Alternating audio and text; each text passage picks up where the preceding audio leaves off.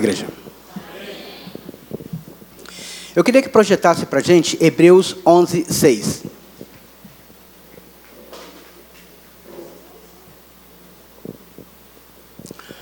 O que nós vamos apresentar hoje são caminhos dos quais nós vamos aprender para que a gente consiga destravar várias coisas que estão em nossa vida travada.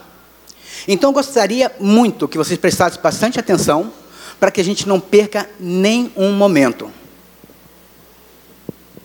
Ora, sem fé é impossível agradar-lhe, porque é necessário que aquele que se aproxima de Deus creia que Ele existe e que é galardoador dos que o buscam.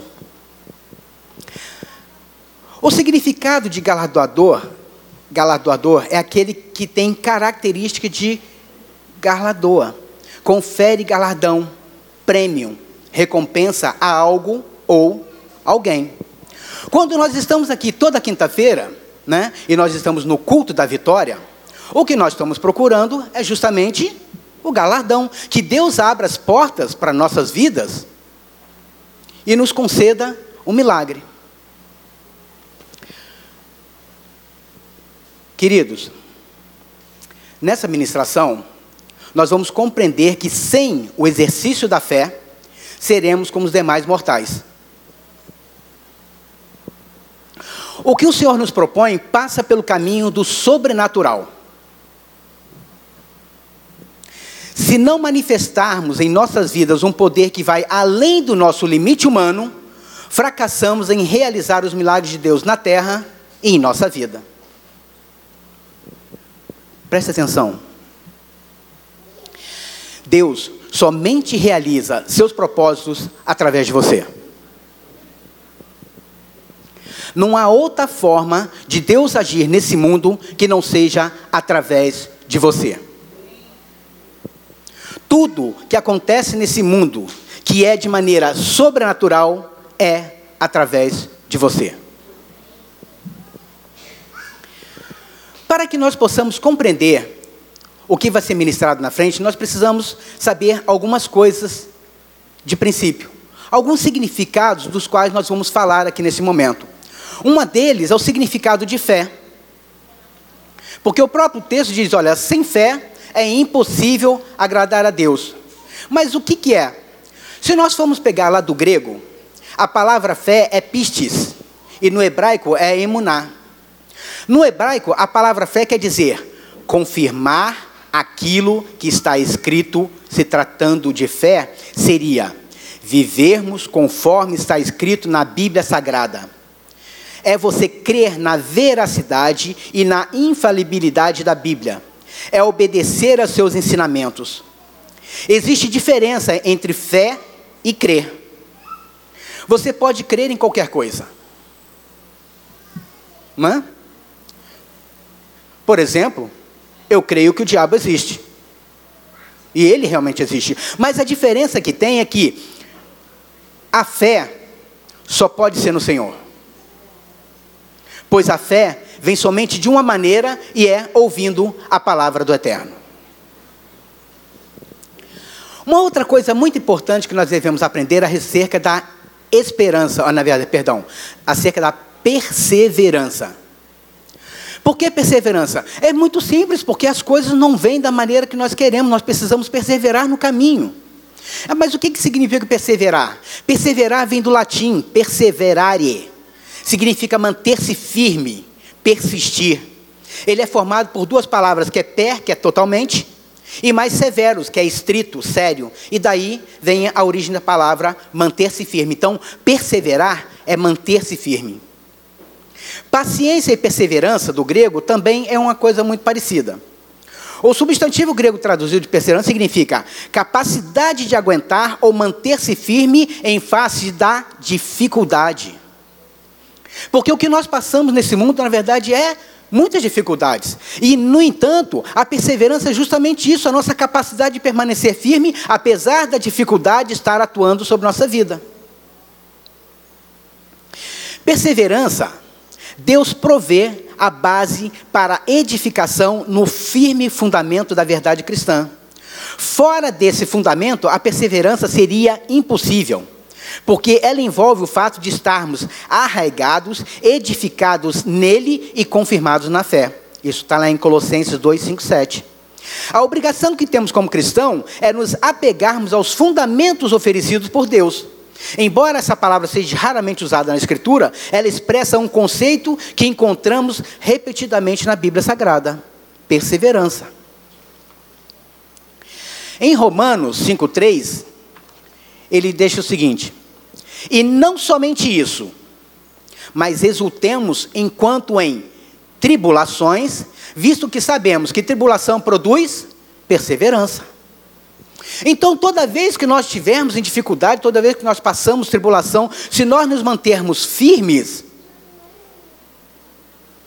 essa dificuldade que nós passamos faz com que nós nos mantemos firmes nos caminhos do Senhor. A outra palavra que nós devemos aprender, que a gente fala muito, mas a gente, eu acredito que a gente não tenha um sentido básico da palavra que se chama de milagre. Nós falamos em milagre, milagre, milagre, mas o que, seria realmente um milagre em nossas vidas? A palavra derivada do latim, miraculum, que em sentido lato se aplica a qualquer acontecimento maravilhoso. Quando a coisa acontece de maneira extraordinária, nós falamos assim, pá, só pode ser milagre. Mas na Bíblia usa-se em sentido restrito, significando um ato de Deus que de um modo visível é um desvio das conhecidas operações do seu poder com o fim de autenticar uma mensagem divina. Então, quando as coisas acontecem, ou quando um milagre acontece, nada mais é uma forma de autenticar aquilo que ele está colocando para a gente. Milagre é algo impossível de ser realizado aos olhos humanos e científicos também. Porque você não tem como comprovar. Quando algumas pessoas falam a respeito de gnóstico, significa o seguinte: ele acredita se puder ser provado, porque o conhecimento vem da base daquilo que você conhece e daquilo que você é capaz de comprovar. Aí, aí vem também a coisa de milagre, só que no outro sentido que eu não vou entrar a fundo, para a gente não perder tempo da nossa pregação. Entende-se por milagre a ação, o fato ou acontecimento que é impossível de explicar-se segundo as ciências naturais, atribuindo-se então ao acontecimento ao mover sobrenatural de ordem divina, ou seja, de Deus. Então, um milagre só pode ser e só pode vir de Deus em nossas vidas. E um milagre tem que ser de forma sobrenatural, porque o natural eu faço. O natural eu sou capaz de fazer. O sobrenatural é que eu não consigo, aí eu dependo de Deus. E é essa dependência que nós temos que aprender. Em Hebreus 11:1 diz que, ora, a fé é o fim e fundamento das coisas que se esperam e a prova das coisas que não se veem. Irmãos, eu estou lendo um livro, né, com um grupo de estudos lá da, da empresa que eu trabalho, que eu presto serviço, né?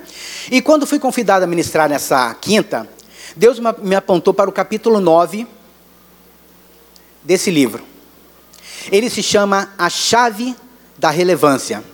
Ele é escrito por Danilo Figueira, tá? que é um escritor que eu admiro muito. Já trabalhei outros livros deles aqui na igreja. Nós utilizamos o mesmo livro também a, a, do, do, da Escola de Crescimento no domingo. E é sobre esse capítulo que nós vamos ministrar. Então, as devidas honras, né, que eu vou ministrar, é tirado do livro Chaves da Relevância. Prestem atenção. Hoje nós ministraremos os caminhos para destravar o sobrenatural de Deus com atitudes de fé na sua vida. À medida que eu for ministrando, e se vocês sentirem e compreenderem daquilo que está sendo ministrado, nós vamos falar amém.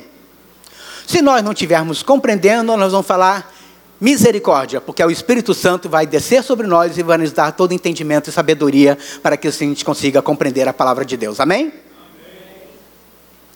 Bom, então vamos lá. O tema é destrave o sobrenatural de Deus com atitude de fé. A primeira coisa que nós devemos fazer é Ouse crer no melhor de Deus. Deus hoje quer fazer coisas extraordinárias em sua vida. O caráter generoso de Deus está buscando uma ocasião para operar o sobrenatural e acrescentar aquilo que naturalmente não podemos, não podemos conquistar. Percebe que quando ele fala que Deus procura uma ocasião, é porque ele precisa que você se manifeste, é preciso que você tenha uma ação para que ele use isso para se manifestar. Porque vocês percebem que quando nós entramos num momento de oração, quando nós entramos num momento de campanha, quando nós estamos unidos orando por um propósito, o propósito acontece. Então é isso que Deus fica esperando da nossa vida. Ouse crer no melhor de Deus. Então, Ele só está esperando uma ocasião para te abençoar. Os milagres de Deus são uma linguagem do seu amor.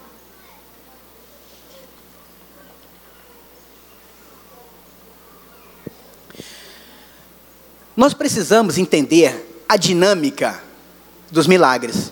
Ah, fazer, assim, milagre agora também tem dinâmica? Tem. Todas as coisas que Deus coloca em nossas vidas, Ele trabalha em cima de um propósito. Os milagres de Deus não acontecem sozinhos. Os milagres acontecem em parceria entre você e Deus onde você entra com a fé e Deus entra com seu poder ilimitado. Juntos, o impossível deixa de existir. Juntos, o impossível acontece. Vejam bem, precisamos definir o que queremos conquistar no Senhor. Nossas conquistas são travadas por falta de objetividade.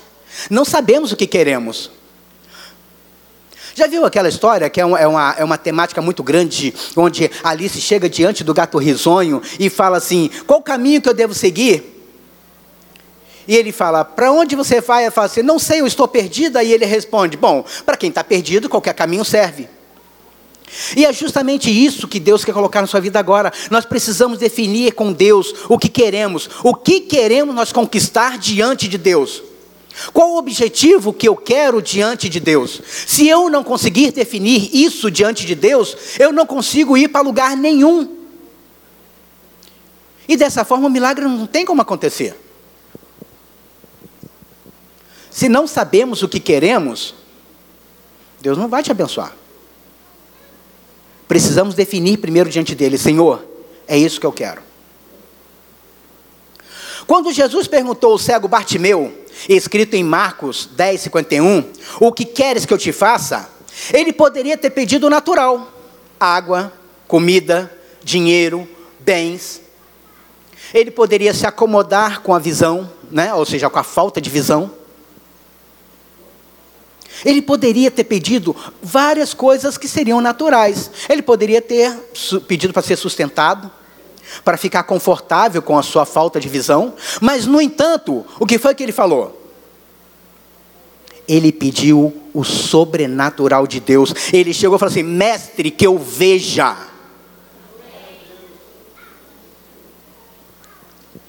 Uma vez que nós temos definido o nosso propósito, preste atenção mais uma vez. É hora de exercitarmos a fé. Isso é muito além de um desejo de coração, é a chave que abre as portas dos mundos dos milagres, a nossa fé. A fé demanda atitude, a fé demanda ação. Aquele cego Bartimeu, antes de ser curado, primeiro ele chamou a atenção de Jesus. Não sei se vocês recordam, quando ele percebeu que Jesus estava passando, ele chegou e gritou: Filho de Davi, tenha misericórdia de mim. E ele gritou mais alto: Filho de Davi, tenha misericórdia de mim. E as pessoas que estavam ao seu redor, as pessoas que estavam perto dele, disse: Fique quieto, para de gritar. E no entanto, ele não desistiu, ele continuou e falou, gritou mais alto: Filho de Davi, tenha misericórdia de mim.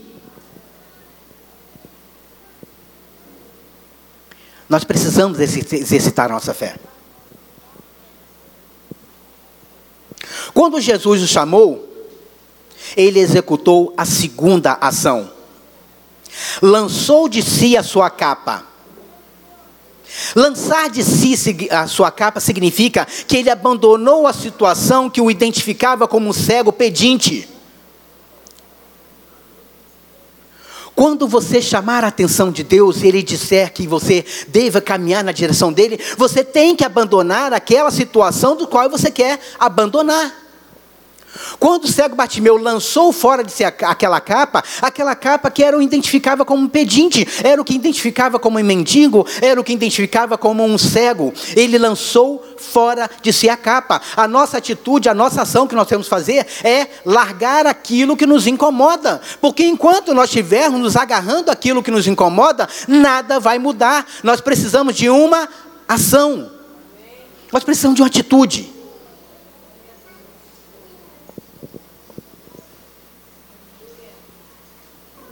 Fé é a certeza que se espera e a convicção de que não se pode ver ainda. Ainda. Outro exemplo de fé muito grande na Bíblia é a viúva de Sarepta. Eu não sei se vocês recordam, acredito que já tenham sido ministrado várias vezes aqui. Elias ele havia professado né, profetizado, em virtude da maneira com que o rei estava conduzindo a seu, a, o seu reinado, e ele disse: Não vai chover durante três dias. E quando ele fez isso, ou seja, quando alguém profetiza alguma coisa, é claro que o inferno não vai ficar quietinho, ele vai procurar uma retaliação. O que que a Jezabel fez? Vou mandar matar esse cara. O que que Deus fez? Olha, vai e fica num riacho. Aí o riacho secou, porque como, não, como era, ele decretou a via seca, o riacho secou e falou o seguinte, Elias, sai daqui, sai de onde você está, deu? E vai para uma cidade onde tem uma viúva e essa viúva vai te alimentar. Elias, muito obediente, saiu e foi se encontrar com essa viúva de Sarepta. Quando chegou lá, ele encontrou uma viúva gravetos com um pouquinho de trigo, um pouquinho de azeite, e ela estava preparando sua última refeição. Aí eu fico imaginando comigo o seguinte: peraí, Senhor, o Senhor pega, tira Elias e manda para uma viúva que iria sustentá-lo, mas ela tinha apenas um punhado de trigo e um, um punhadozinho de azeite. Como é que ele vai sustentar esse negócio todo? Aí Elias chegou e falou assim: ó, dá um pouquinho de água. Aí ela pegou deu água para ele. Aí depois chegou para a viúva e falou o seguinte: olha, é, me dá um pouquinho de comida também. Aí ela chegou e falou assim: ô, Elias, caso é o seguinte, ó, eu tenho esse punhadinho aqui de farinha, eu tenho esse punhadinho aqui de azeite que eu estava amassando, que eu ia cozinhar para eu e meu filho, e depois nós morreríamos, porque nós não temos mais nada para comer. Agora imagine o seguinte: quem em sã consciência chegaria para você que você está com seu filho, pede a única coisa que vai mantê-los vivos e entrega? É uma coisa bem complicada, é uma coisa difícil, mas no entanto, Elias chegou e falou assim: olha, faz o que eu peço, primeiro para mim, e depois faça um pouquinho para o seu filho. Ela pegou aquela comida, dividiu e acreditou, ela teve fé. E essa fé foi tão grande que durante os três anos de seca não faltou comida nem para ela, nem para o filho e nem para Elias.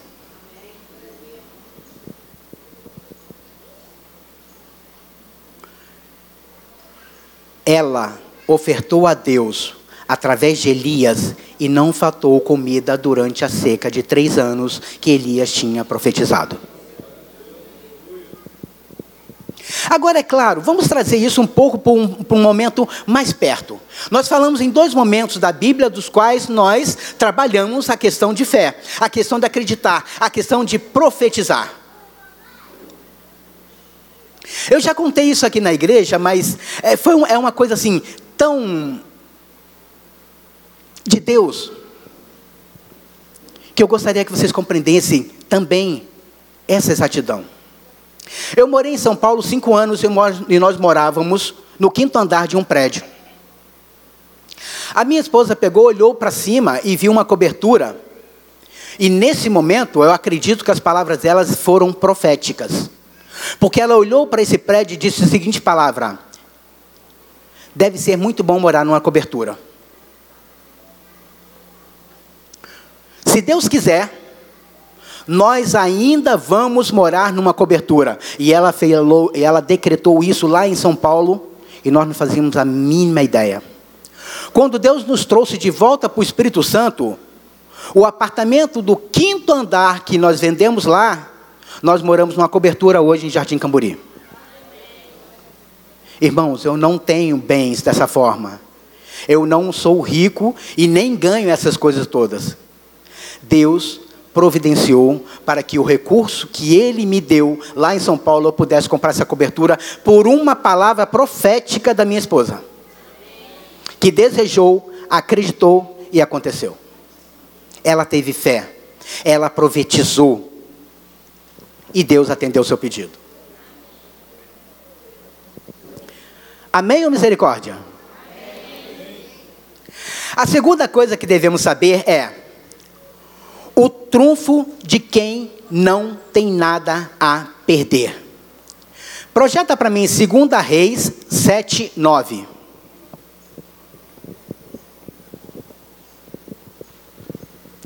Me diga uma coisa nesse mundo, o que é que nós temos a perder? Eu acredito que eu não tenho absolutamente nada para perder, porque tudo que eu tenho não é meu. Então significa que eu não tenho nada a perder. E é nisso que nós temos que acreditar, porque o que nós temos não é nosso, o que temos não nos pertence. Então por que nos agarrar de coisas que não nos pertencem? Se tudo pertence a Deus, e tudo quem me dá é Deus, então o trunfo é acreditar que eu não tenho nada a perder. Neste mundo, para onde é que vamos? A decepção e falta de esperança. Nós vivemos debaixo de governantes sem temor a Deus, cheios de arrogância e prepotência. A legalidade dada aos demônios pelos pecados da nação nos tem feito mergulhar na miséria, tanto física quanto espiritual. E isso também aconteceu na época de Acabe, lá em 2 Reis. Agora, como é que nós podemos mudar esse quadro? Como é que nós, como é que nós podemos pegar e fazer com que essas coisas deixem de existir em nossas vidas? Deus, ele utilizou dois elementos básicos. Primeiro, a voz de um profeta, Eliseu, e a coragem de quatro leprosos que agiram por fé.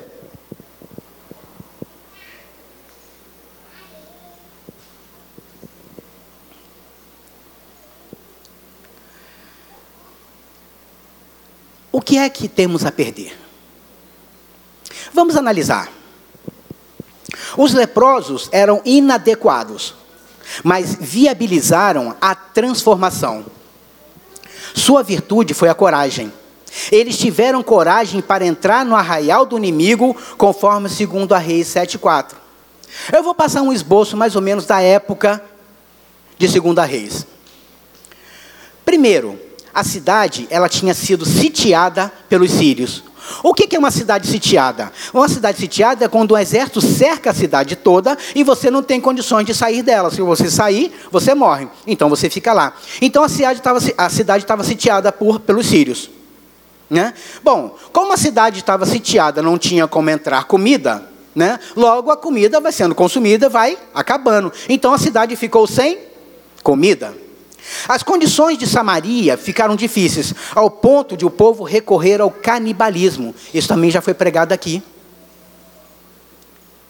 Onde comiam cabeça de cocô de pombo, cabeça de burro, carne de cavalo, até os filhos, as mulheres vendiam para poder se alimentar. O rei de Israel culpou Eliseu por essa situação. O que, que Eliseu fez? Eliseu ele fez uma profecia dupla. Primeiro, ele disse, presta atenção no que eu disse, né? Ele disse, Deus usou duas coisas. A primeira foi a palavra de um profeta. A segunda, a coragem dos leprosos. Então Eliseu falou o seguinte: olha, haverá comida suficiente para a cidade atingida pela fome dentro de 24 horas. Ele profetizou.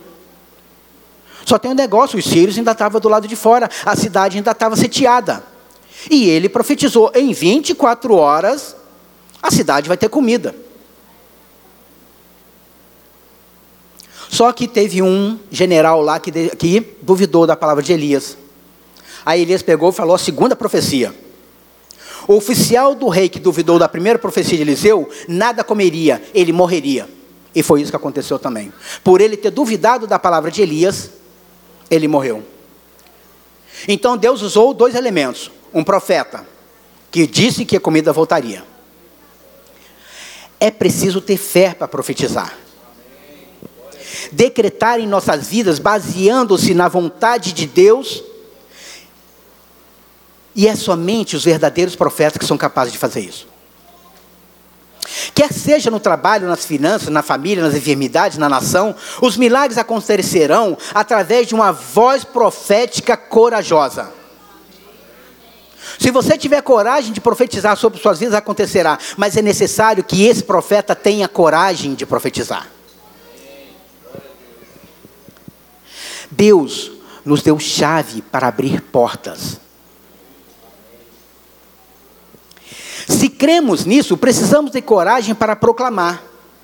É tempo de termos coragem. Precisamos outra, ousar entrar nos lugares que até agora são dominados pelo inimigo.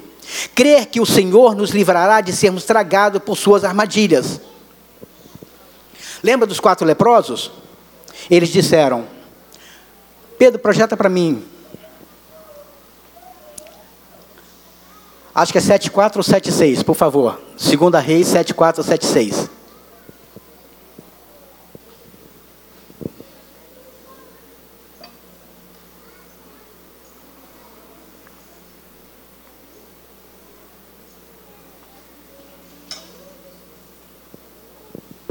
Aqueles leprosos, eles estavam do lado de fora da cidade.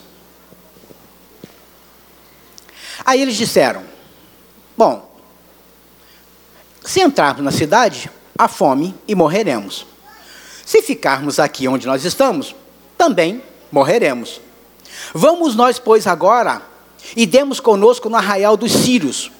Se nos deixarem viver, viveremos. Se nos matarem, tão somente morreremos. Eles tiveram uma atitude, eles tiveram coragem de ousar.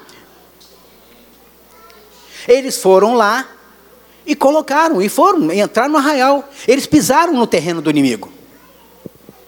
Quando eles pisaram no terreno do inimigo, quando eles ousaram enfrentar o inimigo, quando eles, botaram, quando eles falaram assim, que nós vamos no arraial do inimigo, só que Deus já tinha providenciado o quê?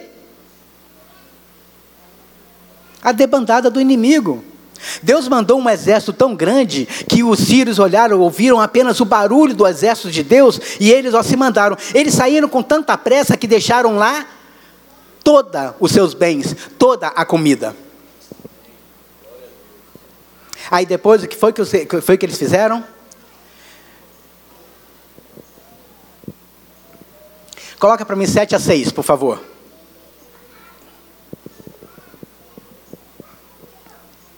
Perdão, eu perdi aqui, deixa eu só olhar aqui onde é que está.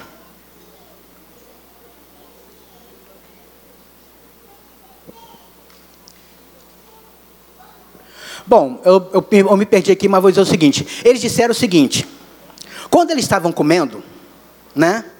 Eles disseram: olha, as coisas boas do Senhor aconteceram. Então, se nós ficarmos aqui e não fizermos nada, nós seremos culpados. Então, nós teremos que anunciar. Vamos ao rei anunciar as boas novas. E é isso que nós temos que fazer.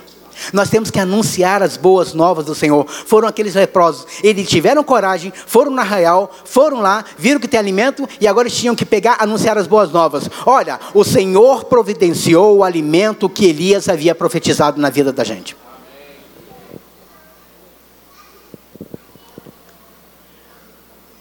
Todos nós somos profetas. E eu digo para vocês agora, profetas, proclamem Deus te ouvirá.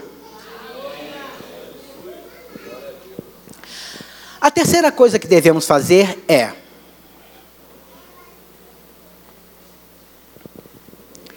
escolha bem a fonte de seu poder.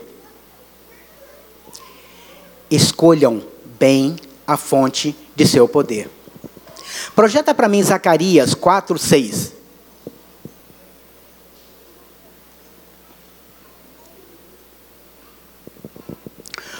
O Senhor, através do profeta Zacarias, fala a Zorobabel que ele tinha uma missão de reconstruir o templo em nome de Deus. Ele estava debaixo da promessa escrita em Ageu 2.9: a glória da segunda casa será maior que a primeira.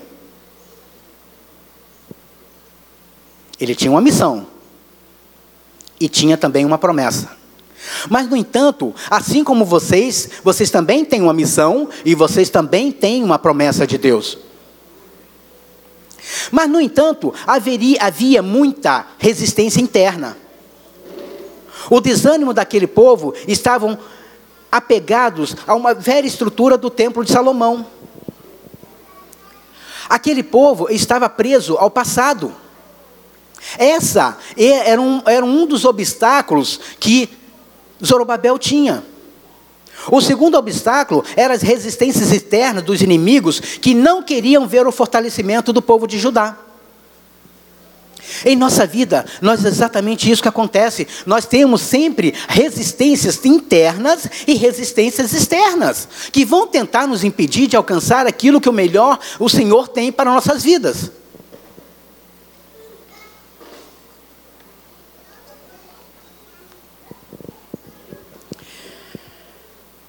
A sua força. A força de Zorobabel é que ele tinha um coração fiel. A palavra de Deus guardada em seu coração era a sua fonte de poder. O nosso chamado, aquilo que temos em nossas vidas, é construir e reconstruir para Deus. Construir e reconstruir famílias, negócios, saúde, ministérios, identidade, finanças, sonhos. Esse é o trabalho que Deus colocou nas nossas vidas. No entanto, mas logo que começamos, percebemos que as lutas não serão poucas e nem fáceis. Mas se tivermos a palavra de Deus no nosso coração, ela será fonte de poder e nos sustentará até o fim.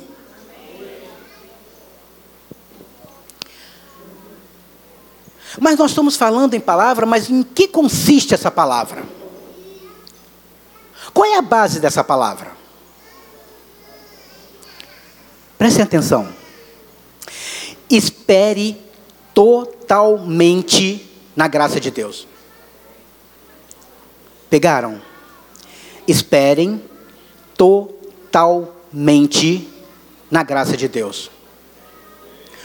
Não por força, nem violência, mas pelo meu espírito, diz o Senhor dos Exércitos.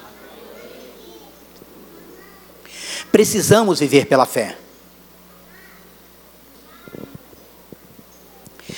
Viver pela fé é escolher confiar na fidelidade de Deus, quando a tarefa que temos é maior que nossos recursos naturais. Quando Deus disse para Zorobabel, não por força, nem, pela nem por violência, mas pelo meu espírito, ele está dizendo o seguinte: olha, não é o seu natural, não é você, não é a sua força, não é a sua capacidade, é meu espírito. É nisso que nós temos a pagar. A palavra de Deus, ela é baseada praticamente na graça de Deus.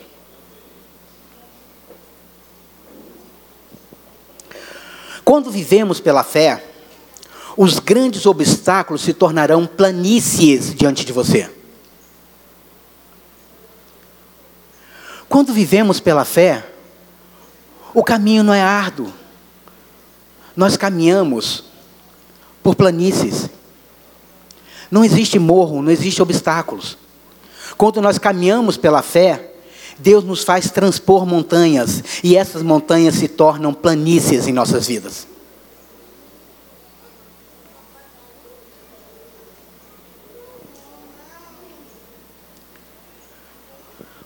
Quando você está do lado de Deus, Deus está do seu lado.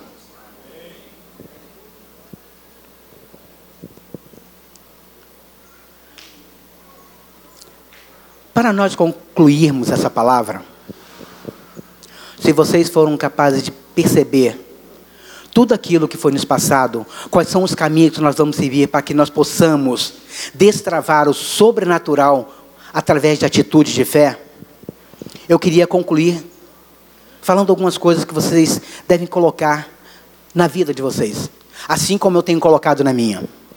Assim como o sobrenatural, as coisas que acontecem na minha vida acontecem porque eu deposito tudo diante de Deus.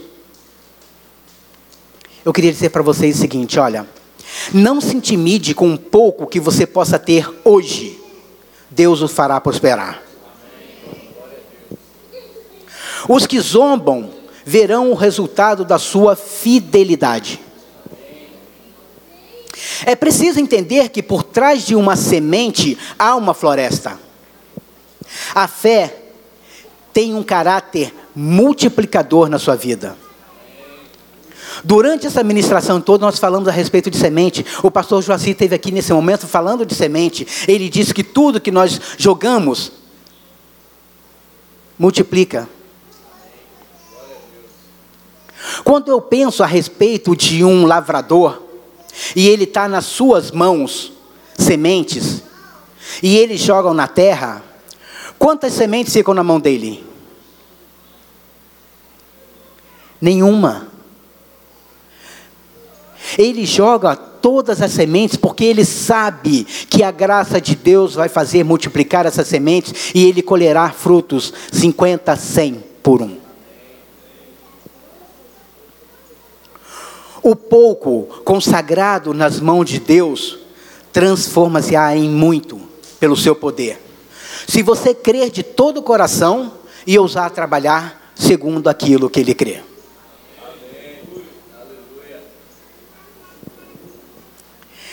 Pedro, coloca aquele louvor, por favor.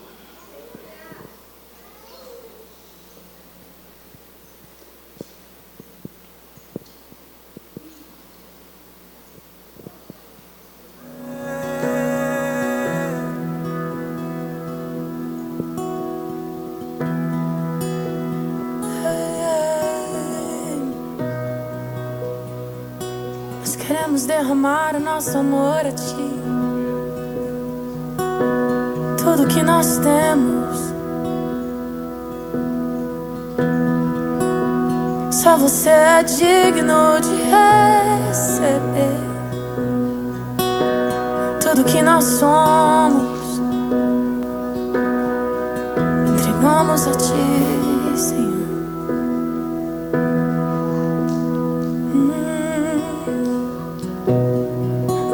Teus pés estou pra render tudo que sou a Ti, tudo que eu tiver. Receba aqui, Senhor, o meu perfume, minhas lágrimas que vão cair. Olhar no teu rosto. Fui perdoada logo quis te vir. E todos os meus tesouros eu vou derramar diante de ti.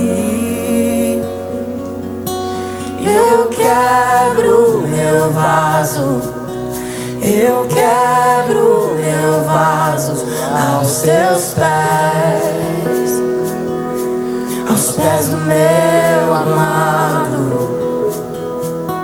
E eu quebro meu vaso, eu quebro meu vaso aos teus pés aos pés do meu amado.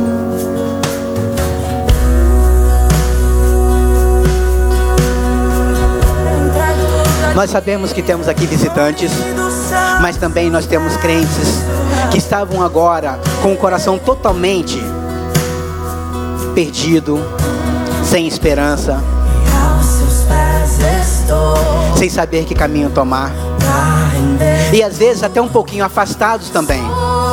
Você que está nos ouvindo através da nossa mídia, através do nosso live, coloque-se agora diante do Senhor. Você que ouviu a palavra e ainda não se converteu para Jesus, toma uma atitude agora. Você que está aí do lado da telinha, toma uma atitude. Nesse momento que você está aí. Assim como Bartimeu, você veio até aqui, você está aí, clamando pelo Senhor, e assim como Bartimeu, Jesus te chama. Mas você, assim como Bartimeu, precisa retirar sua capa precisa abandonar a velha vida, precisa tomar uma atitude. Jesus quer te perguntar: que queres que eu te faça? Que queres que eu faça na sua vida? O que você quer que eu faça por você? Se você está sentindo, se você realmente precisa, se você quer que Deus tome uma atitude na sua vida, você precisa vir ao altar do Senhor. Você precisa vir até aqui. Se você está sentindo no seu coração de estar aqui, se você do outro lado está sentindo de estar diante do Senhor, esse é o momento. Se prostre diante altar, venha diante do altar. Se entregue aos braços do Senhor. Nós estaremos aqui orando por você. Nós queremos olhar por você. Nós queremos orar para que Deus, para que você tome uma atitude diante dele e mude a sua vida. Nós queremos mudar a sua vida. Deus quer mudar a sua vida. Ele quer te perguntar o que quer que eu faça. O que quer que eu te faça. E neste momento é a hora de você pegar e colocar diante de Deus o seu sobrenatural. Senhor, que eu veja Senhor, que eu ande. Senhor, que eu ouça. Senhor, que a minha vida passe para um outro patamar. Senhor, que a minha vida passe agora, Senhor, de um sobrenatural tão grande. Eu quero ter uma intimidade com o Senhor. Eu quero estar caminhando com o Senhor. Eu quero estar do seu lado. Porque somente quando o Senhor estiver do meu lado, quando eu estiver do seu lado, é que o Senhor vai estar do seu lado. Senhor Deus, glorioso Pai. Muito obrigado, Pai, por esse momento de revelação que nós tivemos agora. Abençoe, Pai, essas pessoas que tomaram atitude de estar diante do Senhor neste momento, de se converter ao Senhor, de estar. Não importa se você está do outro lado, mas Deus te espera que você congregue com Ele, que Ele esteja presente dele o tempo todo, ouvindo, adorando o nosso Senhor. Muito obrigado, Pai, por este momento, por esses momentos de revelação que tem em nossa vida. Louvado seja o nome do Senhor e glorificado seja o nome do Senhor. Amém, Senhor.